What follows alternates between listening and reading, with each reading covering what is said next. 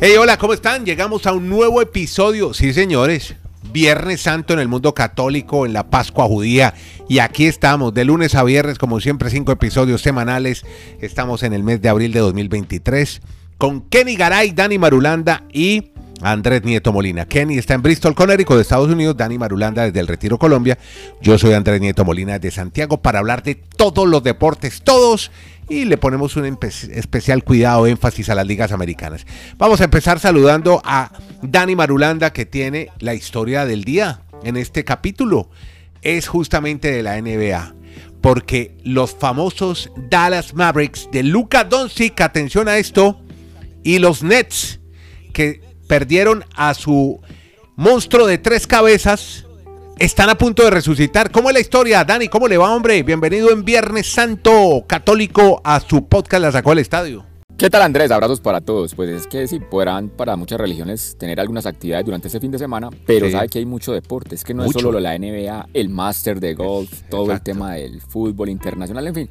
Pero arrancamos hoy con el tema de la NBA porque como el domingo termina ya la temporada en cuanto a la parte regular, o sea, para que arranquemos la próxima semana los play y luego los playoffs, pues la noticia está por los lados de los Mavericks y los Nets. A ver, cuente. Los Mavericks, es que sería, sería el palazo Andrés Kennedy Oyentes, que los Mavericks no entren ni siquiera al play-in, teniendo en la nómina a Luka Doncic y a Kyrie Irving. Kyrie Irving, que acaba de llegar de los Nets de New Jersey. Claro. No me diga. Claro, pero es que desde que llegó Kyrie Irving, o sea, son un espectáculo los dos, pero desde que llegó ese equipo... Se vino a menos. Un día sí, un día no, un día sí, un día no y lo que pasa ya, ya no dependen de ellos mismos, ya no dependen del equipo, ya dependen de Oklahoma.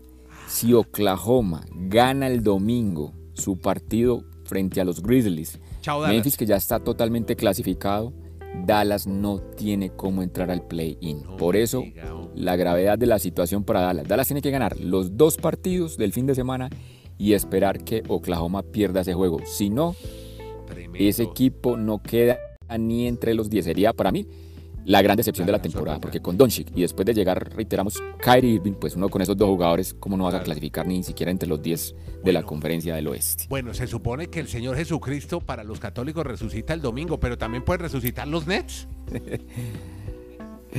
sí, Vamos al caso contrario, de los Maris que están prácticamente ya están listos, ya están, ya están crucificados. Ese via cruz. sí, están, están mejor dicho en los últimos, están en los santos óleos en los últimos momentos. En cambio los Nets están a un juego, a un triunfo los Nets de clasificar de manera directa, de lograr el último cupo directo, el sexto lugar, después de como hemos contado en el podcast fueron desmantelados, o sea, salir de Kyrie de Kevin Durant, de Kyrie Irving, de Harden, el tal monstruo de tres cabezas que tanto nos mencionó Garay, pues ahora sin esos jugadores de todas maneras van a tener la opción, ganando uno de los dos juegos el fin de semana. Y es muy fácil que, o es muy factible que el domingo, cuando jueguen con Filadelfia, porque es que Filadelfia probablemente vaya a jugar con jugadores jóvenes, con suplentes. ¿Cuál es la razón? Que Filadelfia sabe que si ese día ganan los Nets, ese será su rival en los playoffs. En cambio, si llegaran a perder los dos juegos y ese día los Nets el rival sería el Miami Heat. Y como le fue mal a los Sixers la noche anterior con el Miami Heat, no quieren por nada del mundo enfrentar al Miami Heat, así que es muy probable que los Nets logren ese sexto puesto y al Miami Heat le va a tocar jugar el martes partido de play-in. Si todo esto se da y ya estrenando, estrenando nuevo patrocinador de la arena. Entonces al fin se va a llamar Casilla Center. Eso es que como una empresa, de, software. que tiene eh, su sede en, Miami. Ok, sí, estaba leyendo que era una empresa. Es una compañía de software, de tecnología. Sí, sí de, tecnología, que tiene pues su casa matriz en, en, la Florida, en Miami precisamente, y es la que va a pagar 117 millones de dólares por las próximas 17 temporadas, un valor bastante extraño. Pero entonces va a ser el nuevo nombre desde el martes porque Miami ya está asegurado por lo menos de que va a jugar el play. Sería un tema milagroso que Miami, o sea, para Miami entrar directo tiene que ganar los dos, tiene que ganar los dos juegos de este fin de semana y que los Nets pierdan los dos. Pero se ve muy complejo. Sería más fácil que los Nets ganando uno sean el sexto directo y Miami el día martes probablemente tendría que enfrentar a Atlanta Hawks para el que gane ese partido asegurar el lugar número 7. Recordemos que el play-in es un solo partido. El que gana adentro y el que pierda el martes tiene otra opción más del ganador entre el número 9 y el ¿Y jugarían dónde? ¿En Casa y Harina o se van para Atlanta? Sí, ya. No, en Miami, porque Miami ya sería el número 7. El mejor sembrado tiene la casa, tiene la localidad en, el tema de ventaja y por eso diríamos que ese, ese martes ya veríamos todos los nombres de Casilla Center como la casa oficial o el nuevo patrocinador de la arena de Miami. Bueno, y cuénteme una vaina. Siempre históricamente Miami le ha ganado a Atlanta, ¿no? En este tipo de circunstancias, ¿no? ¿Le va mejor a Miami? ¿O no? ¿O están nivelados? Sí, en el papel sí, no. Y, Miami ha entrado. Eh, bueno, es un, en un solo partido muchas cosas pueden pasar. Obviamente no vamos a descubrir nada. Pero en el papel sí Miami tiene mejor nómina. Y sobre todo que la última racha de Miami es que Miami dejó ir todo fue ese sábado cuando fue vapuleado por los Nets, que yo le dije, no se pierda ese partido. En ese partido fue donde los Nets le sacaron la ventaja, pero Miami viene con una racha de tres victorias consecutivas. Está bien, está Y ese, esa manera en la que está, yo creo que no debería tener problema para al menos avanzar esa fase de play. Lo que pasa es que clasificando número 7, como dijimos en estos días del podcast con Garay, le tocaría enfrentar a los Celtics de Boston en la primera ronda. Y ahí sí sería ahí sería otro tema la situación del Miami Heat. Bueno, entonces esperemos pues que Butler, Tyler Hero, Adebayo y ahora Kevin Love. Oye, Kevin Love engranó bien en el equipo, ¿cómo lo ha visto? ¿Sabe, que hay mucha gente que ha criticado mucho la nómina que porque se llenó, el Miami Heat se llenó de bonitos. Y ahora es un equipo solo de bonitos. ¿Ah, porque usted ve físicamente para las mujeres son muy atractivos esos jugadores. Ah, o sea, son, son los chicos de rostro sí, coincidencia, o sea, ya no están los mal encarados. De pronto, como es eh, como es eh, en la época de Udon y Haslem. Entonces dicen, no, es que se llenó el equipo de bonitos y no, hay muy buen, muy buen rendimiento. Pues ah. esos, esos fanáticos así acérrimos del equipo. Pero yo creo que tienen una nómina interesante para dar pelea. No para ganar mucho, pero al menos si llegan a enfrentar a los Celtics, al menos que no sean barridos. Oigan, usted, ahora me acuerdo de una anécdota muy buena, Carlo Ancelotti, que le preguntaron un día por, eh, por Militao, Eder Militao, y le dijeron, oiga, Militao, qué gran defensa, cómo está jugando. ¿Lo vio? ¿La vio la anécdota que es muy buena, hablando de los bonitos y los feos? Mm. Dijo, hijo, Ancelotti, dijo, no, él es gran defensa. Eh, me gusta mucho, buen tiempista, anticipa muy bien, pero tiene que tener algún defecto. Y dijo, ay, no, no, es muy difícil encontrar. De pronto un poquito desconcentrado. No, pero debe tener otro efecto. Ah, ¿qué será, hombre? A ver, yo pienso. No, que no es guapo. Risa general. Que no es guapo, el único defecto. Exacto. Eso es lo que pasa. y en el Real Madrid se fijan mucho en eso. ¿O no? ¿Le parece a usted? Bueno, no, no, no, no, pero lo dijo manera de chiste. Esas pero, pero, hay pero hay franquicias que en el fondo son muy faranduleras y que sí le dan mucho sentido a la apariencia estética, a la, la estética, sí, señor. Este es el podcast La Sacó del Estadio con Kenny Garay y Dani Marulanda. Presenta Andrés Nieto Molina. Bueno, tenemos a Kenny ya listo reportándose de Bristol, Connecticut. Vamos a saludarlo a Kenny que también tiene más historias de NBA. Hola Kenny, ¿cómo anda? ¿Cómo le va, don Andrés? Un abrazo Hoy Viernes Santo, aquí estamos con mucho gusto. Qué bueno que nos acompañan desde Alaska hasta la Patagonia, desde Arica hasta Punta Arenas.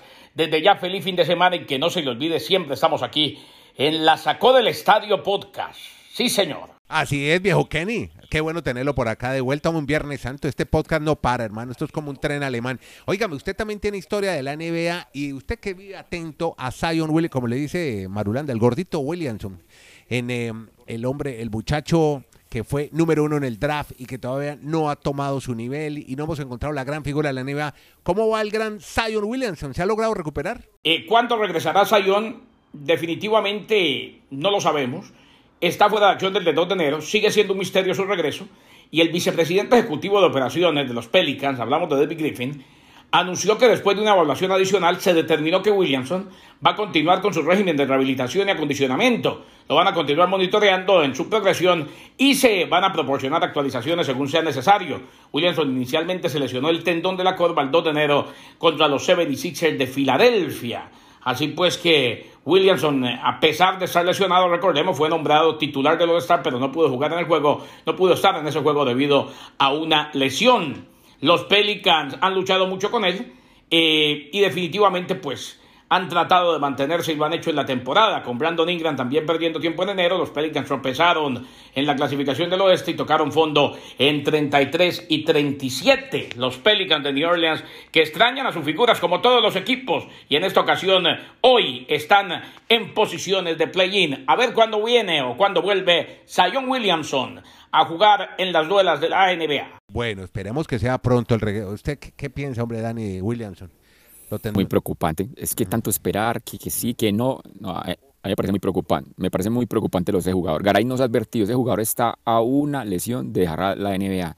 Es que realmente nunca ha podido tener una temporada completa. Entonces, a mí sí me parece. Por yo digo que, que, el gordito querido es porque es que el peso de él y eso que ha tenido que trabajar mucho, las rodillas tiene, tiene muchas limitaciones. Y si tiene. Entonces es muy complejo, siendo un jugadorazo. Bueno, muy bien. Salimos de NBA, Dani, y nos metemos de la duela y nos vamos ahora al parque de pelota a sacarla del estadio con los Bravos de Atlanta, que fueron noticia en este podcast, la sacó el estadio. ¿Por qué los Bravos hoy son historia? Cuéntenos. Dani Marulanda en la sacó del estadio. Porque dejaron tendido a los padres de San Diego. Un juegazo, Andrés. Estaban seis carreras igualados en la novena entrada, parte baja. eso no le va a gustar a usted mucho esta reseña. ¿Por qué, hombre? Porque el lanzador de esa última entrada a los padres era el colombiano Nabil Crismat. Ay, no me diga, hombre. A Crismat le y lo crucificaron. Sigamos usando términos de Semana Santa. Lo crucificaron a Crismat. Resulta que Nabil saca el primer out, saca el... resulta que Nabil sacó el primer out, sacó el segundo out. Está, pues el juego parecía que se iba a ir a extra innings. Pero luego le acomodan un batazo, llega el corredor a segunda y se pone en la caja registradora Arcia y pega un batazo con dos bolas y dos strikes. O sea, estaba un strike de que el partido se fuera a extra innings. Pero en ese lanzamiento de Nabil Crismat lo conecta Arcia. Es un, un, batazo suave entre la segunda base y el jardín central.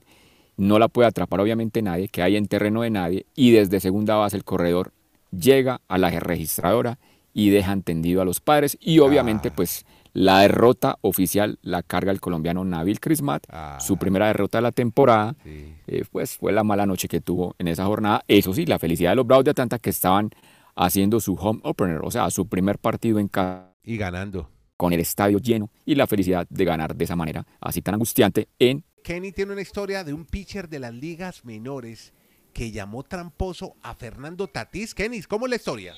El lanzador que permitió el vuelo a cercas al dominicano, esto en el partido de este martes, de esta semana, en redes sociales dejó saber lo que realmente piensa sobre Tatís. Tatís Jr. dijo que espera enfrentar muchas críticas de jugadores y fanáticos rivales en este 2023 debido, claro, a la suspensión que recibió como consecuencia de una prueba que resultó positiva, una sustancia para mejorar el rendimiento durante el 2022. Eh, tuvo la oportunidad de probar su punto temprano en la temporada porque conectó con Ron Tati Jr., Ron solitario, durante un segundo juego de rehabilitación de ligas menores con AAA El Paso, donde jugará durante las próximas dos semanas mientras completa su suspensión de 80 juegos. Y después de ser abucheado mientras recorría las bases por los fanáticos locales presentes en Sacramento, Tati Jr. también recibió críticas en las redes sociales de Kate McClure, el lanzador que permitió el home. McClure respondió a un video destacado del home run del jugador de padre llamado o llamando tramposo al dos veces bate de plata, indicando que el pelotero estaba jugando del partido debido a una suspensión por esteroides. Abro comillas, lo que puso McClure, tramposo, conecta un jonrón en un partido de rehabilitación durante una suspensión por uso de esteroides. McClure está en su primera temporada en Sacramento, la filial AAA de los San Francisco Giants. Eh, apareció en 44 juegos en AAA Charlotte la temporada pasada.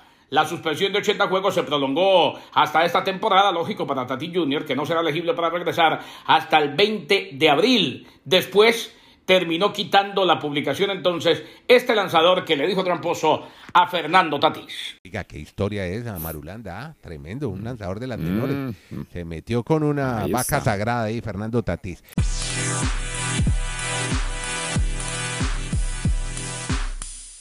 Bueno, ¿cómo le ha ido de Masters? Vamos al Masters. Vamos claro, cuénteme mm. que ha llovido, que ambulancia, que se suspendió. Ahí está chilingueando el amigo Tiger Woods para entrar al corte este fin de semana. Cuénteme, ¿cómo está el, el, el Tiger de Augusta? Iba a decir yo, el Masters de Augusta. pues este Masters arrancó con la expectativa de cómo iba a ser la relación entre los jugadores del Leaf y obviamente los de la PGA, porque hay 18 jugadores del Leaf, del Tour árabe, y aparentemente habían unas declaraciones de que no los querían, algunos de ellos manifestaron eso, pero sabe que todo ha sido muy respetuoso, con mucha cordialidad, muy buen trato, porque muchos de la PGA, muchos de la PGA, pues dijeron, no, es que son nuestros amigos de hace mucho tiempo en la PGA. Desde, desde julio no nos veíamos, porque en julio fue la última vez que tuvieron un torneo mayor, que fue el Open en Gran Bretaña. Entonces yo pensaba, o muchos pensaban que pues, a ver si realmente van a mostrar declaraciones entre ellos y se van a tratar mal, pero no. Ha sido todo muy caballeroso como en el tema del golf. Eso la primera parte. Lo que sí ha pasado a ser noticia es el tema del estado del tiempo, del clima. La segunda ronda se ha suspendido en dos ocasiones, por lluvia, por tormenta eléctrica, e incluso hay una situación que se vivió en el cerca del hoyo 17 donde unas ramas de unos árboles se cayeron y tuvo que ingresar a ambulancia para atender algo allí y por eso pues el torneo, algunos estarán pensando que va a ser incluso con más lluvia el día sábado, lo que sería la tercera ronda. O sea que no podría, no, sería muy extraño que si el, estado del tiempo, pues este clima de lluvia y de fuertes vientos, haría que de pronto el Master terminase el lunes en la mañana, si no se alcanzan a completar las cuatro rondas hasta el domingo. Y en la parte deportiva, pues lo que podemos mencionar hasta ahora es que Brooks Kepka es el gran líder, un jugador que en el 2018 y 2019 ya había ganado majors, pero desde esa época no ha ganado ninguno más.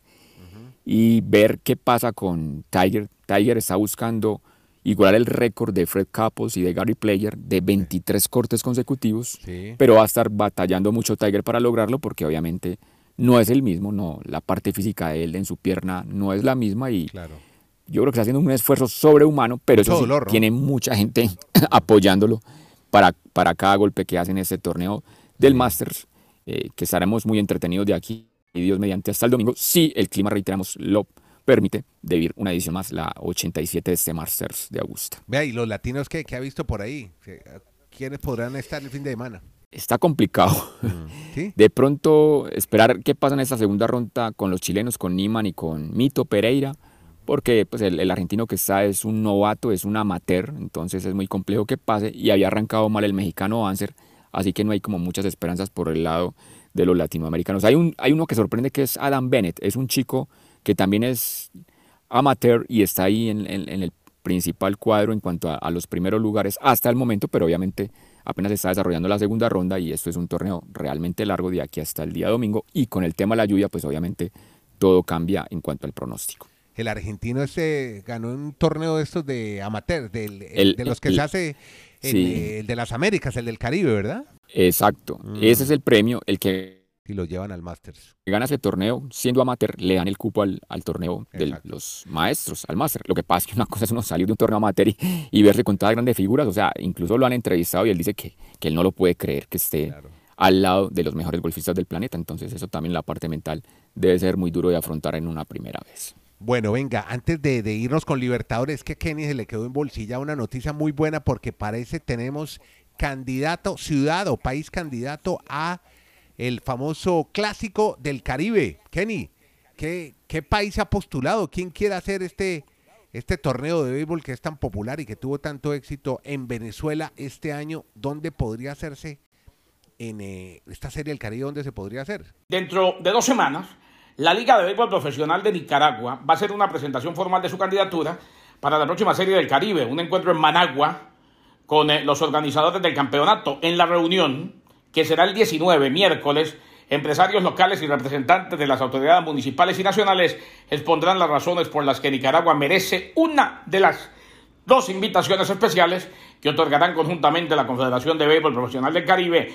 y los promotores de la serie organizadora. Recordemos que la serie del Caribe, Andrés Dani, está programada para que se lleve a cabo en el London Park, la casa de los Miami Marlins. El evento saldrá de su entorno natural para regresar a Miami por primera vez en 34 años. La última serie del Caribe en febrero pasado en Caracas, Venezuela, fue la primera vez que el campeonato entre los monarcas de las ligas invernales se montó con ocho ligas en dos estadios. Sin embargo, en esta ocasión los organizadores están obligados a recortar a seis la lista de aspirantes. Hará su presentación Nicaragua para seguir siendo invitado y para estar en el evento de Miami en la Serie del Caribe. Personalmente no me gustaría por ese gobierno de allá, esa dictadura de Ortega. me cae gordo Ortega y no me gustaría, y quiero mucho a los nicaragüenses, me caen muy bien, son los bacanes, pero eso de Ortega es fatal. Andrés, ¿para, ¿para cuándo sería esa fecha, perdón? ¿Para cuándo sería esa fecha? No, no sé, no, no, no oí la noticia, pero ¿para cuándo no tengo No, no, no, no, no, ah. no, lo que pasa es que si la próxima edición de la Serie del Caribe es en Miami, o sea, ir de la Serie del Caribe a Miami a Nicaragua, eso es como ir, me imagino que... No, no, no, no Guatemala, Guatepeor, y menos con ese señor ahí montado en el poder. Qué horror. del sol a la luna, ok. Eso sí, no, no, qué horror, sería un cambio muy, muy drástico, muy drástico. bueno, veremos a ver. No lo merece, no lo merece por el dictador que tienen de presidente. Bueno, y este Viernes Santo, que bien, hombre, por el ciclismo colombiano, porque otra vez volvió a coronar, a poner la bandera en un pico en Europa, esta vez en el País Vasco. Cuéntenos la historia, Dani. Y hablamos de Sergio Higuita, que es el tercer colombiano que logra ganar una etapa de World Tour en esta temporada 2023. Ya lo había hecho por allá en el Tour de los Emiratos Árabes Einer Rubio y luego Juan Sebastián Molano. Pues ahora lo ha logrado Higuita, pero de una manera muy atípica. Es fenomenal lo que logró en esta etapa Andrés, sí, porque lo gana realmente en un, em, en un embalaje. O sea, Higuita es un ciclista. A ver, es que no, no yo creo que él no mide, él mide menos de unos 70. yo creía que unos 65. Sí. Pero venga, yo no, yo no vi la etapa, ¿era terreno plano o, era con repechos? Cuénteme si... ¿Pero era, una, era terreno plano? ¿Era para velocistas? sí tenía repechos. Ah, bueno. Tenía, Tenía, tenía repechos, pero no, pero, pero el último kilómetro era totalmente llano. los, últimos, los últimos 500 metros eran ah. totalmente planos. Por eso sorprendió que Higuita parece que se escondió muy bien entre todos los gigantes del embalaje y les apareció y los sorprendió a todos y le dio la segunda victoria de etapa al Bora Hansgrohe en esta edición de la Vuelta al País Vasco y también la segunda de la temporada para ellos en el World Tour. Y pues en Colombia, obviamente mucha alegría porque ya es el tercer colombiano, reiteramos, con al menos una victoria de etapa en el World Tour, donde están los mejores ciclistas del planeta. Muy bien por. Sí, y donde se está destacando el pescador. Aquí el monstruo, o el monstruo, Sergio Higuita. Y donde se destaca Jonas Vingegaard, el pescador, el campeón del Tour de Francia. Claro. Y también Mikel Landa, que es el que, le ha dado guerra. Y Rigo Urán, por ahí también ando dando batalla todavía, el viejo Rigo. Podcast La Sacó del Estadio. En Twitter, arroba La Sacó Podcast.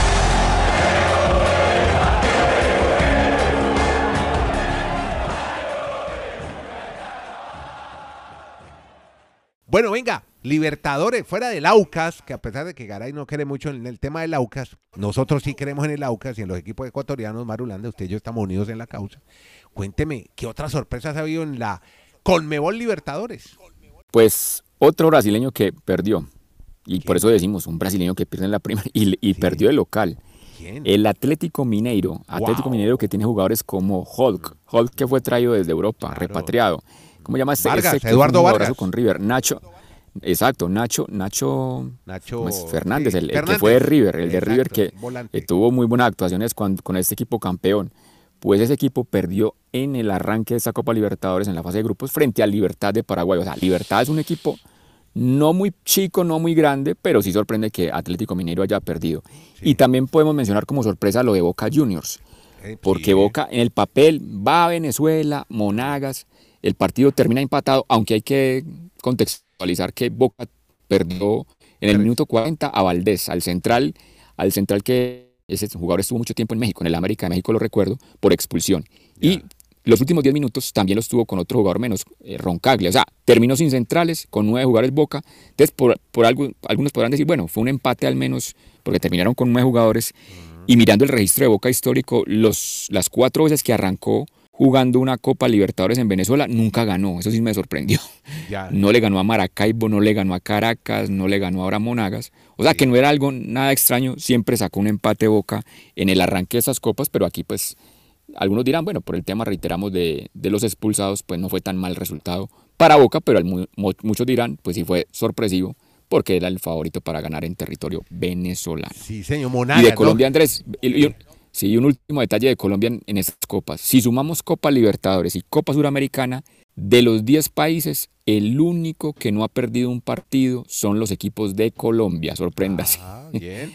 los que jugaron en Libertadores y los que jugaron en Suramericana van invictos, tres empates y tres victorias. Es el único que está sin derrota hasta el momento en esta primera semana de Libertadores Suramericana en fases de grupos. Bueno, algo bueno nos ha dejado entonces la Copa Libertadores para Colombia. Bueno, Boca Monagas, ¿no? Tiene nombre, nombre de petrolera casi se llama monómeros. Bueno, Eh, muchas gracias, hombre, viejo Dani, en Bristol. Siga usted en sus monumentos, siga usted haciendo toda la, crucifixión, las estaciones, resucite también el domingo y lo esperamos aquí el próximo lunes en su podcast La Sacó al Estadio con Kenny Garay, que le tocó sí, a, rezar antecitos estos días en que no para el podcast La Sacó del Estadio. Le seguimos contando historias de los deportes americanos. Gracias por suscribirse, por seguirlo. Estamos en cualquier plataforma de podcast con Dani Marulanda, Kenny Garay, yo soy Andrés Nieto Molina. Estamos en... Este es el podcast La Sacó del Estadio